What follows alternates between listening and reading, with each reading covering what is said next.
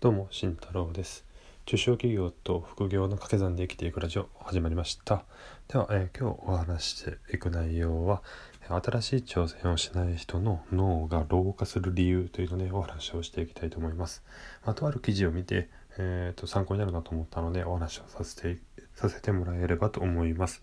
そうですね。皆さん、えー、日々新しいことをしていますでしょうか？まあ、大きなことでもな大きなことだけじゃなくてもいいんですけども、まあ、小さなことでも、えー、十分です。いろいろ、えー、挑戦をされてる方いるのかなと思います。ただですですね、えー、社会人の平均勉強時間っていうのは、え、1日、えー、6分だと言われてます。皆さんどれぐらいしてるでしょうかこの、えまあ、6分、非常に短いですよね。なので、新しいことをするためには基本的に私はま勉強が必要だと思ってるんですね。新しい行動を起こすためには何かしら知識を入れないといけないので。なので、この平均時間6分ということは、それに比例して新しいことをチャレンジしている人っていうのも、まあ、すごく少ないんじゃないかなと思っております。なので、まあ、そんな方々に、えー、まあ、一言、あなたの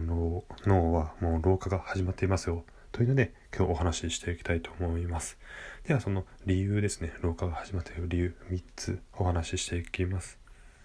では1つ目、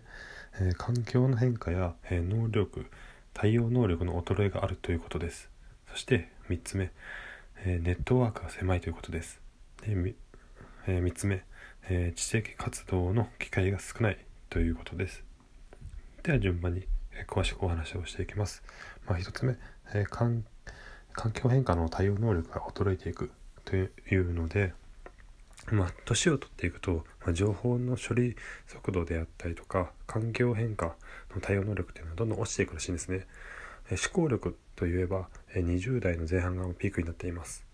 で。そこからどんどん落ちていくだけですね。なのであの体の衰えだけじゃなくて、まあ、新しい挑戦をすることによってちゃんとこう脳脳も活性化していかないとあの鍛えていかないとどんどん衰えていくんです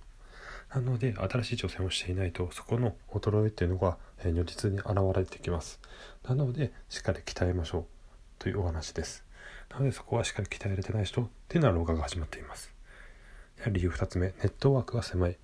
まあ、現状維持をしていればばっかりではネットワークは広がりません。まあ、広がる部分もあるんですけども、まあ、そのスピードっていうのはかなり遅いですよね。なので、まあ、チャレンジを、えー、していくこと新しい挑戦をしていくことによって、まあ、ネットワークも広がったり、まあ、情報だったり人間関係も、ま、飛躍的に広がります。なので、えー、新しいことをしない人っていうのはすごくネットワークが狭くなりがちなりがちなのでどんどんあの新しいこともやっていかない頭がどんどん働いていかないというので、えー、老化のスピードもやっぱ速くなっていくんじゃないかなと思ってます。で3つ目、まあ、知的活動の機会が少ない、まあ、新しいことをしないとやっぱ、えー、インプットアウトプットの機会というのは本当に少ないんですよね。今までやってたことをずっとそのままやっていくだけだと学習の機会というのはとても少ないです。知的活動の機会。なので新しいことをしてその機会をどんどん増やしましょう、まあ、特にインプットアウトプットをこうワンセットでやっていくっていうことはすごく大事だと思っています。でその記事にもあったんですけども、まあ、古いス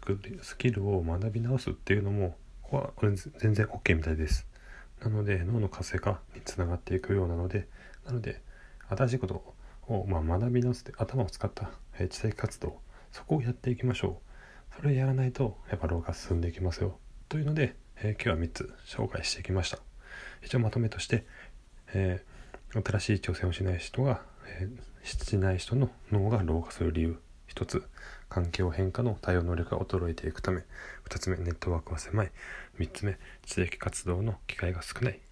まあ皆さんもまあ小さなことでいいので日々挑戦してみてください。